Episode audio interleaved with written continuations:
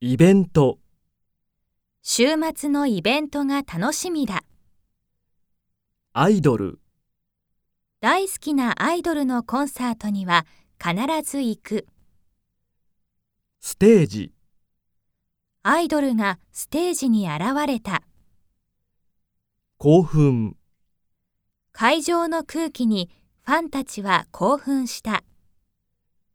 続々、続々と、会場に続々と人が集まった。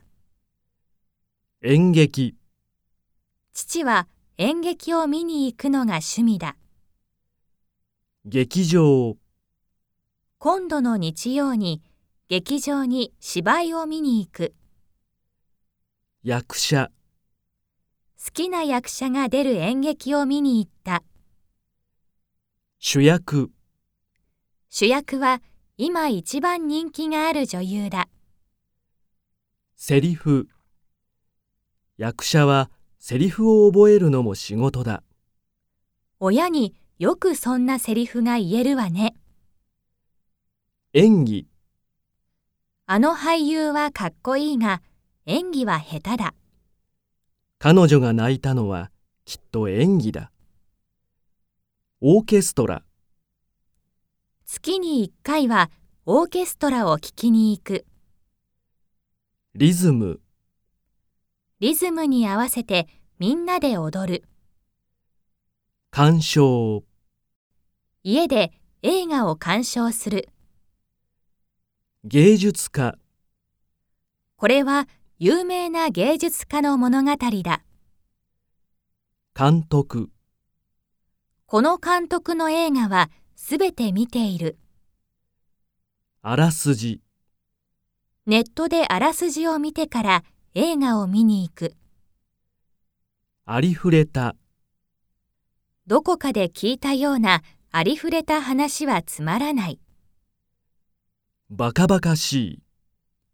あの映画はバカバカしいストーリーだが面白かった。退屈、退屈な、昨日の映画は退屈で途中で寝てしまった。人物、このドラマに登場する人物はみんなユニークだ。場面、主役が死ぬ場面で大声で泣いてしまった。ビジネスの場面では敬語を話すべきだ。展開、このゲームは予想できない展開で面白かった。テンポ、この話はテンポが速くてあっという間に終わった。テンポの速い音楽の方が好きだ。評判、彼の映画は評判がいいが私は好きではない。評価、この監督の映画は海外で評価が高い。